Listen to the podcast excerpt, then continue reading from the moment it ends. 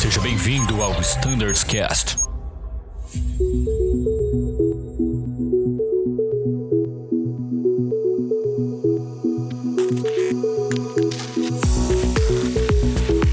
Fala pessoal, sejam todos muito bem-vindos ao nosso Standards Cast. Eu sou o Danilo e este é o Standards Cast do 330, episódio número 1.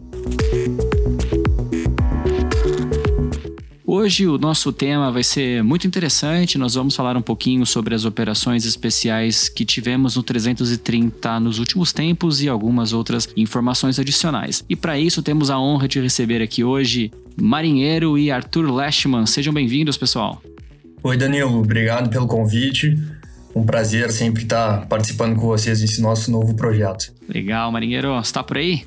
Oh, oi pessoal, boa tarde. Agradeço a oportunidade também e é sempre bom a gente ter uma chance de mostrar um pouco para o nosso grupo de como funciona os processos aí dos nossos voos e autorizações, enfim, tudo que envolve as operações de voo. Excelente. E como vocês sabem, sempre conosco aí, Bruno Scardoelli. Fala aí, Brunão. Fala, Danilo. Boa tarde, pessoal. Como sempre, um prazer estar participando desse projeto aqui, principalmente agora do 330, com todos esses voos, todas essas mudanças muito importantes que nós tivemos aí.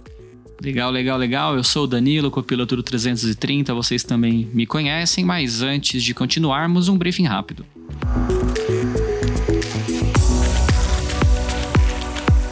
Este podcast foi produzido pela Diretoria de Operações. Qualquer divergência entre os procedimentos descritos aqui e os manuais aprovados, os manuais prevalecerão.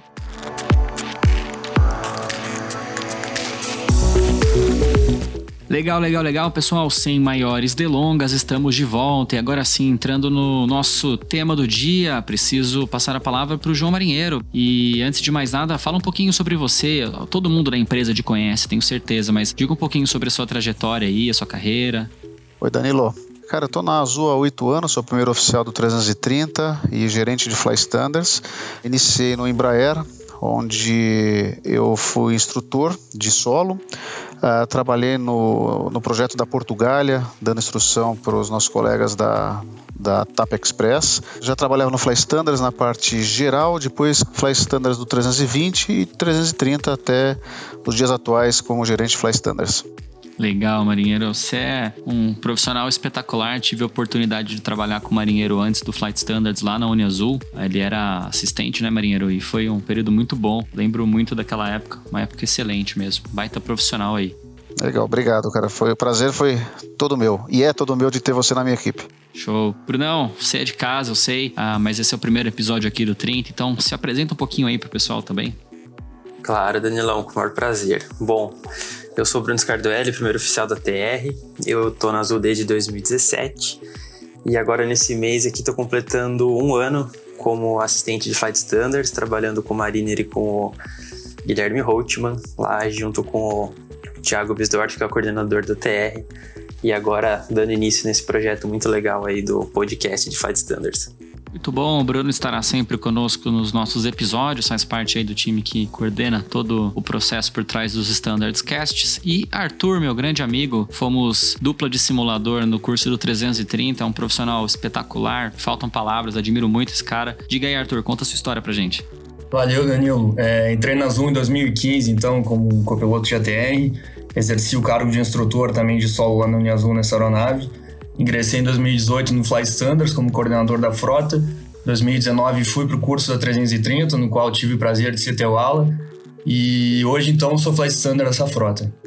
Muito bem, muito bem. Já que a palavra está contigo, Arthur, sem maiores desvios, vamos direto ao ponto. A gente sabe que nos últimos tempos, 330 aí foi fundamental para diversas operações especiais que a Azul desempenhou. E quais foram essas operações especiais que a gente teve no 330 nos últimos meses? Bom, até agora a gente teve quatro destinos diferentes, né? A gente foi para Roma, a gente operou na Itália, nem em Roma. Fomos para Cabo Verde, no aeroporto de praia. Fomos para Barbados, na, na capital. E até agora realizamos quatro voos para a China para três cidades diferentes.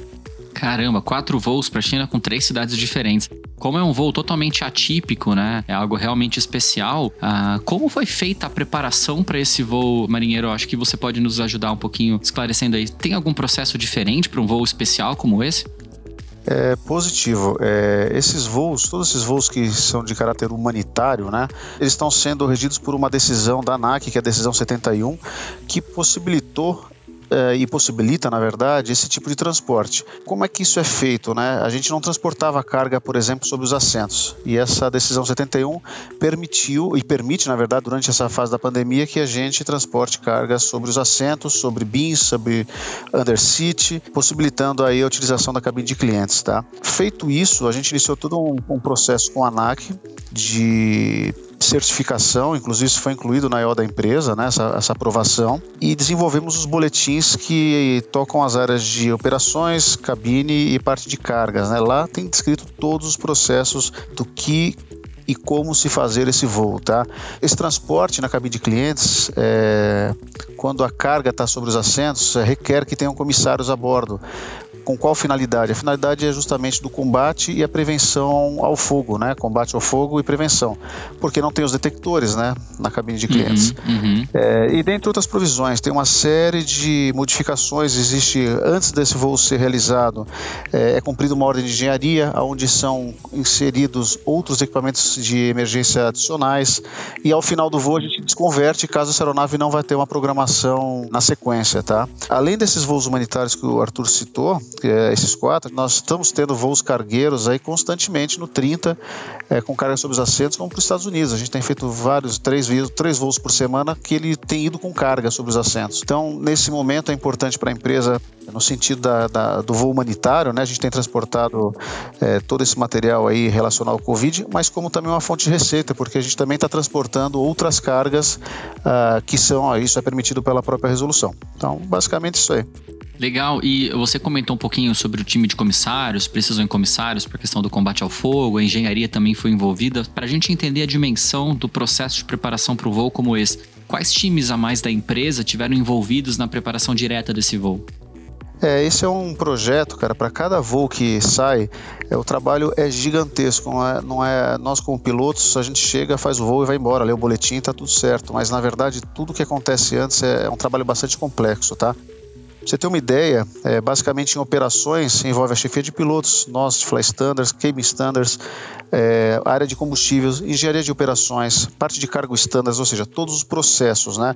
Além disso, todo o CCO, que faz toda a parte de programação, disponibilização de, de aeronave, pilotos, o safety, que sempre faz análise de risco, análise de, da parte de gerenciamento de fadiga, é, o CDV, que faz toda a parte da preparação do voo, plano de voo, navegação, NOTANS, etc. Manutenção também tem um, é, toda uma, uma estrutura especial só para esses voos. É, muitos deles, ou a grande maioria, são acompanhados por mecânicos. É, a área de fretamentos, claro, né, que é a área comercial. Temos áreas de relações institucionais, porque muitas vezes você tem que fazer contato com os governos dos outros países em relação a autorizações ou qualquer coisa que a empresa precise. Temos toda a parte de handling. É, você tem que saber se a aeronave cabe no aeroporto, se tem tudo que se tem garfo para fazer o reboque da aeronave, Caramba. se tem pintura, etc. O caso que o Arthur comentou de Cabo Verde, por exemplo, nós tivemos que fazer vários contatos lá, porque o, o aeroporto não é certificado para aquela para esse tipo de aeronave. Então a gente teve que ter uma, um desvio da própria autoridade de Cabo, de Cabo Verde para poder colocar o 330 lá naquele aeroporto. É, além de MCC, publicações, porque tem que inserir a documentação necessária, tem que fazer atualização de FMS. É, é é, cara, o trabalho é hercúleo, tá? É muito, muito, muita gente envolvida. É quase todas as áreas da empresa. Caramba, marinheiro. E assim, a gente não tem muita noção realmente como piloto, quando de fato se apresenta para o voo, chega na cabine, faz os procedimentos, decola o avião, do tanto de pessoas que estiveram envolvidas para fazer esse voo sair e de quanto tempo na prática levou a preparação desse voo, né? Em relação ao tempo, você tem ideia mais ou menos de quanto tempo essas equipes todas trabalharam juntas para fazer um voo sair? Cara, é, o tempo a gente consegue fazer esse voo sair em 10, 15 dias, porque depende um pouco de autorizações, não depende só da gente, tá? É, normalmente tem atrasos. Tem atraso de autorizações, autorizações sobre voo e outras partes, a parte burocrática, mas em torno de 10 dias é um, é um tempo necessário para a gente conseguir que todas as áreas é, façam os alinhamentos necessários. Fantástico. E fora a preparação da aeronave, cara, até desculpe interromper, que também leva tempo. A preparação de um 30 aí é, leva um tempo considerável, tá? A gente tem que parar a aeronave praticamente um dia antes para poder configurar ela para fazer o voo, né? Que tem toda a parte de proteção dos assentos, é, é um trabalho bastante grande também. Fantástico, fantástico. É inimaginável realmente o tamanho do trabalho que vocês todos né, tiveram, todas essas áreas da empresa, para fazer esse voo sair. E eu perguntar uma coisinha aqui pro Lashon, meu grande amigo. Você fez algum desses voos? Sim, Danilo, eu fiz o voo para a localidade de Qingdao, na China. É, o voo teve em média 11 horas e 30 minutos desde Amsterdã até lá, né? Porque Amsterdã tem, tem sido utilizado como a nossa parada técnica, estratégica, né? Para esses voos para a China. Então, desde Amsterdã até lá, a gente levou aproximadamente 11 horas e 30. Caramba! E retorno 13 horas, né? Pegando o componente mais de proa na, na volta. Caramba, bastante tempo. E essa foi a jornada mais longa que a gente teve? Sim, é, essa duração, a jornada vai ter cerca de 32 horas, né? Porque tudo isso não conta só a apresentação e o tempo de ida e volta, né? O, o tempo de solo na China é de 5 a 6 horas para fazer o descarregamento e o carregamento, além de resolver todos os trâmites de despacho. Então, esse é o motivo pelo qual a gente tem uma extensão de jornada tão grande. Caramba, deixa eu ver se eu entendi. Vocês saíram da Holanda, foram para a China e permaneceram aonde durante o trânsito? Nesse meio tempo a gente ficou em solo, é, próximo da aeronave mesmo, ou embarcado ou na área que ela estava. É, devido às restrições que o, que o governo impõe na China, né, a gente tinha um, um visto apenas de trânsito para o solo e a princípio não de entrada no para fora da área aeroportuária, né? Então a gente ficou apenas na aeronave nesse meio tempo, é, cuidando de questões como a inspeção externa, qualquer é, questão de manutenção, além de acompanhar os trâmites da carga, né? Descarregamento, carregamento.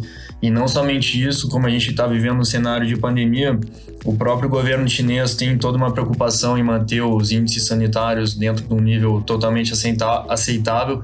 Então, todos nós preenchemos né, um form de declaração de saúde, informando que não tínhamos os, os sintomas né, relacionados ao Covid-19, além de ter a aferição da temperatura em cada tripulante.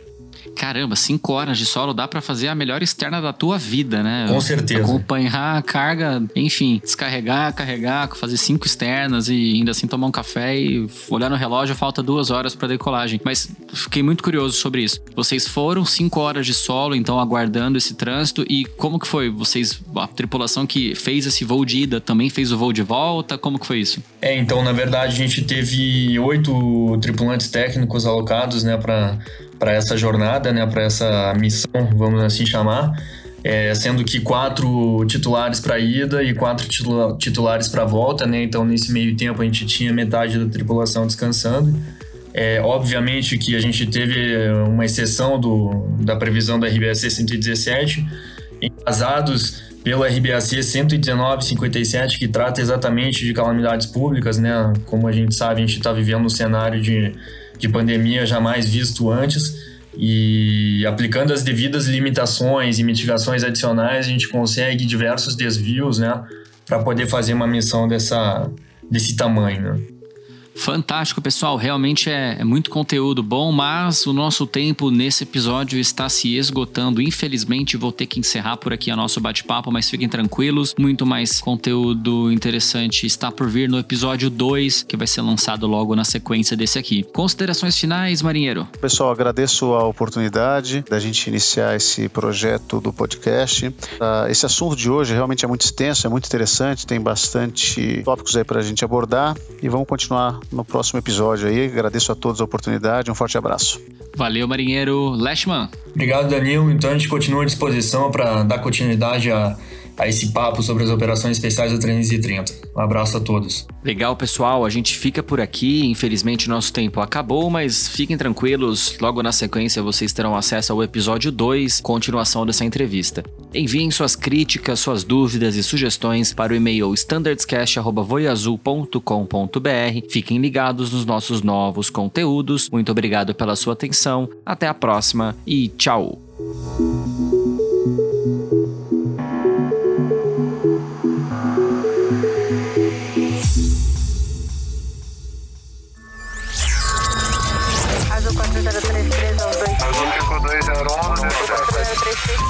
Você ouviu ao Standards Cast.